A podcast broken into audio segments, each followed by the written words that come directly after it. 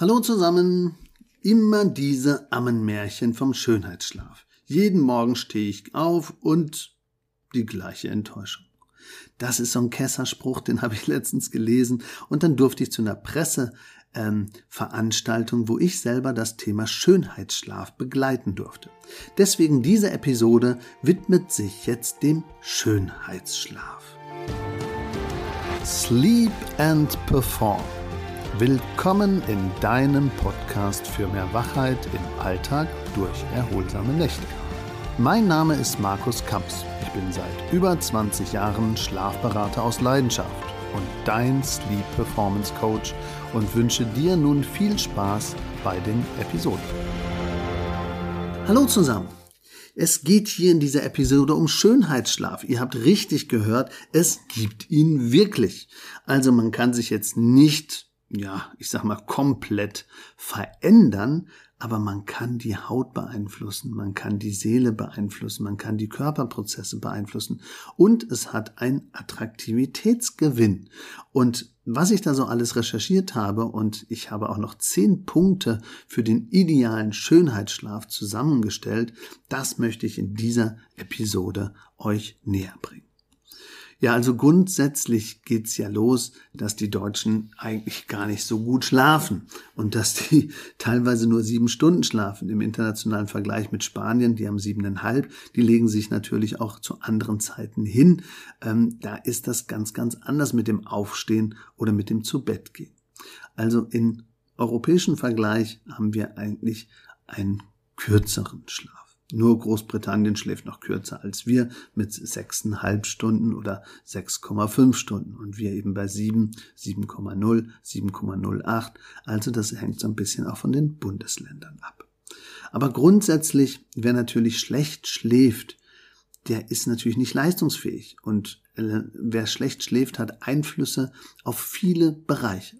Also wer schlecht schläft, hat einfach keine gute Gehirnleistung. Also wir haben keine Problemlösungsstrategien, das Löschen vom Unwichtigen funktioniert nicht mehr so gut. Das ist vielen bekannt. Und dafür ist ja der Traumschlaf verantwortlich und natürlich auch die richtige Schlaflänge. Wer schlecht schläft, hat auch einen Einfluss aufs Herz-Kreislauf-System und das erhöht das Risiko für einen Herzinfarkt. Und der Blutdruck senkt sich ja während der Nacht und deswegen müssen wir aufpassen, wie wir praktisch mit dem Schlaf umgehen. Das ist auch positiv für unser Herz-Kreislauf-System ist. Wer schlecht schläft, hat auch einen Einfluss auf die Hormonbalance. Darüber gibt es ein separates ähm, Podcast-Element, also Hormonbalance oder auch ein Artikel auf der Schlafkampagne. Könnt ihr gerne nachlesen. Da gibt es auch einen Test, den man machen kann, wie die eigene Hormonbalance ist. Zum Beispiel bei Melatonin oder auch Cortisol. Also das sind die zwei Spiele, auch Cortisol, Stresshormon oder eben auch der Stoffwechselabbau und die Aktivierung von Leber und Fetten und alles, was da so passiert. Und Melatonin regelt ja den Tag-Nacht-Rhythmus und ist für verschiedene andere Faktoren auch zuständig und hilft auch teilweise für den anderen Tiefschlaf. Aber wenn das im Ungleichgewicht ist, dann kommen wir halt durcheinander, dann haben wir keine gute Regulierung, dann helfen wir selber uns nicht, abends auch müde zu werden, weil um 21 Uhr steigt ja sonst der Melatoninspiegel an und hilft uns, diese schlafanschubsende Substanz sozusagen auszuschütten. Aber wer davon schon einen Mangel hat oder vielleicht, wo das Stresshormon das überdeckelt, da wird es natürlich alles ein bisschen schwieriger. Deswegen, wer schlecht schläft, hat meistens auch die Hormone durcheinander. Wer schlecht schläft, hat meistens auch einen Einfluss auf den Verdauungstrakt und da hat manchmal sogar ein Hungergefühl und wacht nachts auf und rennt zum Kühlschrank. Ähm, das darf ich natürlich nicht machen. Normalerweise schlafen wir ganz easy und Leptin, unser Sättigungshormon, hilft uns praktisch, dass wir auch durch die Nacht kommen. Wer aber Heißhungerattacken hat, da stimmt dann irgendwas nicht. Das Blöde ist, davon wache ich meistens auch auf, weil wenn man auch mit Hunger zu Bett geht, dann sagt der Körper nachher, oh, ich habe ja gar nichts zu verwerten hier da ist nichts, da ist nichts, ja, dann mache ich mal selber ein bisschen Stresshormon. Und dann wird Cortisol produziert, also Stresshormon. Das macht mich dann wieder wach. Das ist so der Grund, warum viele so um halb vier, vier Uhr wach werden und nicht wieder einschlafen können. Neben vielen anderen Gründen, die dafür auch eine Rolle spielen könnten. Ja, und wer schlecht schläft, hat doch meistens dann die Gereiztheit, ist ähm, ja, wütender, ist aggressiver, hat ähm, keine guten Entscheidungen mehr, die getroffen werden. Und das ist alles ganz schön schade, weil das macht ja die Gesellschaft nicht lustiger, sondern eher mürrischer.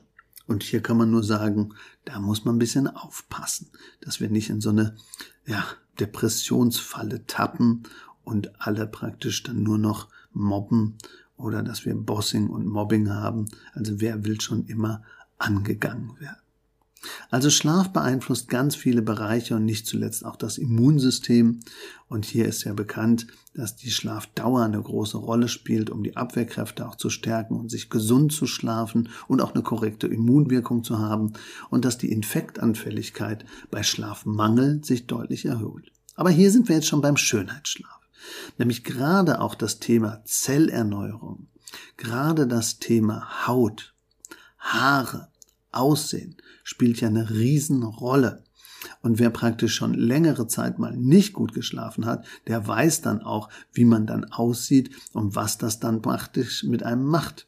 Und es gab Untersuchungen, die haben dann eine Gesichtserkennung aufgelegt und haben so ein paar äh, Punkte definiert und das waren eben sieben Dinge, die man dann kontrolliert hat. Wie sind die hängenden Augenlider?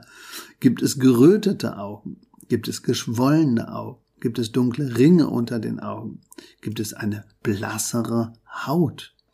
Gibt es mehr Falten und wo? Und wie sieht das aus mit den heruntergezogenen Mundwinkeln? Bleiben die oben? Sind die unten? Sind die von Natur aus schon da? Das ist die Gesichtserkennung gewesen für diese Untersuchung. Und diese Forschungsartikel aus dem Royal Society, die haben dann auch die Attraktivität messen lassen. Also die haben Fotos genommen und Leute vergleichen lassen. Guck mal hier links und guck mal rechts ähm, wenn du die so, so beide siehst, welcher von beiden ist dir denn sympathischer und wer ist denn jetzt attraktiver? Es geht natürlich um die gleichen Personen, aber die haben einmal dann eben ausreichend geschlafen und einmal eben nicht. Und das Spannende ist, dass bei dieser Untersuchung dann auch rauskam, dass Personen gemieden werden. Also Leute, die Schlechtschläfer sind, Leute, die dann diese Mundwinkel unten haben oder die Augenränder haben, die werden auch unterbewusst als kränklicher, als unangenehmer, als unattraktiver abgespeichert, was ja ganz normal ist, aber sie werden sogar ganz klar gemieden. Also soziales Leben und unbewusstes Meiden das hat mich schon wirklich beeindruckt, dass wer Schlaf also solche ähm, Auswirkungen hat. Also das hat wohl damit zu tun, dass man glaubt, der könnte mich anstecken, der könnte mich krank machen, der könnte mich negativ beeinflussen oder der sieht schon so aus, als würde er jetzt praktisch nicht ein gemütlicher Mensch sein oder ein freundlicher Mensch, sondern da passiert gleich was. Ich will mich schützen. Und das war bei diesem Institut in Stockholm, dieses Karolinska-Institut hat diese Untersuchung gemacht mit dieser Gesichtserkennung und dem Aussehen und mit diesem Thema Schönheitsschlaf. Ja, wie ist das denn jetzt so? Ja, interessant ist, dass wer den Schönheitsschlaf ernst nimmt, der müsste eigentlich schon um 23 Uhr im Bett liegen weil ab 23 Uhr läuft die Zellerneuerung, dieser Erneuerungsprozess, gerade für Haut, Haare und für alle Dinge, die wir wirklich brauchen, ähm, schon, da läuft er schon ab. Und da müsste ich ja eigentlich schon abgeschminkt und vielleicht mit einem guten Serum versorgt äh, im Bett liegen und mir so ein bisschen helfen, den Schönheitsschlaf auch zu bekommen. Also einmal ist natürlich wichtig, dass ich die Haut ähm, jetzt nachts regenerieren lässe von den ganzen Strapazen, die am Tag da waren. Die sind ja auch der UV-Strahlung, ähm, dem Make-up, ähm, Wind und Wetter und, und auch Licht und Bakterien ausgesetzt. Und deswegen muss ich mich natürlich im Ruhemodus erholen und der Haut und den Haaren auch die Chance geben, sich praktisch zu erholen. Also das ist auch der Grund, warum es so unterschiedliche äh, Mittelchen gibt, Cremes und äh, Nachtserum und Pflegecremes. Tagsüber äh, kommt da ja UV-Schutz rein und da gibt es verschiedene Texturen und und und. Aber die Nachtpflege hat andere Konsistenzen, hat andere Notwendigkeiten und hier lässt man auch ganz bewusst den Sonnenschutz weg. Und das ist auch gut so, weil das könnte sogar Nebenwirkungen auslösen ähm, und Allergien sondern hier bei den Nachtserum, da sollte man eher darauf achten, dass es entweder die Haut erneuern kann, dass wir teilweise eine Säure dabei haben, die den Zellwachstum ähm, aktiviert, oder dass es eben nur pflegend ist, weil alle Dinge werden nachts jetzt auch stärker aufgenommen und ganz besonders natürlich ab 23 Uhr schon. Also wenn ich möchte, dass ich wirklich einen guten Schönheitsschlafeffekt bekomme, dann sollte ich wirklich praktisch 22.30 Uhr schon mich auf den Weg machen und 23 Uhr spätestens in der Kiste liegen. Das ist auch der Grund, warum früher man immer gesagt hat, ja, der Schlaf vor 12 ist der gesündeste. Nein, der Schlaf vor 12 ist derjenige, der am effektivsten zumindest für Zellen, Haare und Haut ist. Generell ist aber die Dauer des Schlafes eben wichtig. Was könnten wir denn jetzt sagen, was sind zehn Gebote des Schönheitsschlafs? Also erstmal ausreichend Flüssigkeit trinken, weil Wasser, das brauchen wir im Körper, aber natürlich nicht mehr nach 19, 20 Uhr, weil dann treibt's und dann muss ich nachts ständig auf die Toilette und dann ist der Schlaf gestört und das ist gar nicht so gut für die Regulierung dann besser früher essen. Und wirklich früher bedeutet eben möglichst nicht nach 20, 21 Uhr. Das weiß man mittlerweile aus Untersuchungen, dass das extrem negativ ist und bei Schichtarbeitern sogar die Krebsrate erhöht hat, wenn man das permanent und immer macht. Dann abschalten von Körper und Geist ein bis zwei Stunden vor dem Schlafengehen und somit den Cortisolspiegel auch ab und zu mal überprüfen, damit ich eben weiß, was funktioniert da noch und was nicht. Also abschalten zwei Stunden vor dem Zubettgehen. Und deswegen früher zu Bett gehen, früher essen, ausreichend trinken, aber nicht bis spät in den Abend hinein. Dann die Hände gut waschen, bevor ich das Gesicht reinige, wie man das so kennt, und dann eine Abendroutine machen. Und vielleicht dieses Gesicht waschen ähm, da einbeziehen. Und dann eben Pflegeprodukte oder ein Nachtserum mit guten Inhaltsstoffen nutzen und für sich praktisch wie so eine Art Kur oder Gesichtsmaske dann wirklich auch nutzen, indem ich vor 23 Uhr schon zu Bett gehe und da liege und das einfach genieße. Und am besten natürlich dann auch Kissen und Zudecke und Nachtwäsche regelmäßig wechseln. Nachtwäsche mindestens zweimal in der Woche und Bettwäsche alle zwei Wochen spätestens. Aber da gibt's eine andere Episode, die heißt Schlafhygiene und Betthygiene. Und da geht das wirklich noch weiter ins Detail. Temperaturschwankungen mag unsere Haut auch nicht, deswegen Zugluft meiden. Vielleicht da sich nochmal das Thema Zudecke und das Thema Wärmetyp anhören als Episode und hier wirklich darauf achten, 16 bis 18 Grad. Nicht zu kalt, und nicht zu zugig, weil unsere Haut, gerade wenn die jetzt eingecremt ist, gerade wenn die jetzt zur Ruhe kommt, gerade wenn die sich beschäftigt mit Erneuerung, die will jetzt nicht ständig warm-kalt haben oder praktisch eben auch negative Effekte wie Temperaturschwankungen mag die Haut gar nicht. Dann ausreichend schlafen sechs bis acht Stunden, ist gut fürs Immunsystem, regt Stoffwechsel und, und Haare und Haut und Hormonbasis an und hilft der Verdauung und kann auch Stress abbauen. Also siebeneinhalb Stunden wäre ideal, äh, bis acht ist auch okay. Es muss halt im Rhythmus bleiben, aber eben nicht zu wenig sein. Und morgens, wenn es geht, das Gesicht mit kühlem Wasser oder auch bei dem Duschen ähm, mit Wasser abspülen, dass praktisch die Poren sich schließen.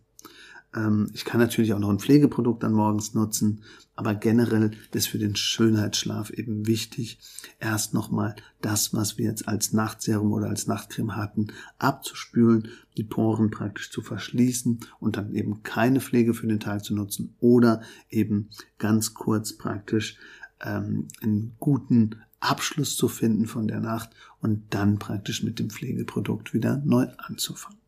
Ja, das waren so die zehn Regeln für den Schönheitsschlaf. Flüssigkeit, besser früher essen, Abschalten des Körpers, Hände waschen, Nachtserum nutzen, vor 23 Uhr zu Bett gehen, Kissen und Zudecke und Nachtwäsche regelmäßig wechseln, Temperaturschwankungen vermeiden, ausreichend schlafen und morgens das Gesicht mit Wasser frisch abspülen.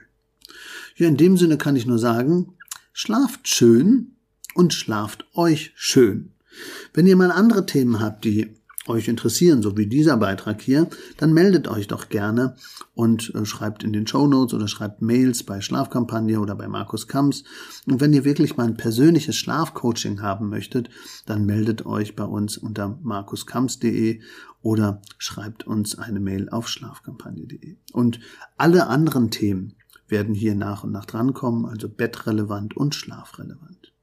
In dem Sinne wünsche ich einen wohltuenden Schönheitsschlaf und sage allzeit guten Schlaf, euer Markus Kaps, Schlafberater aus Leidenschaft.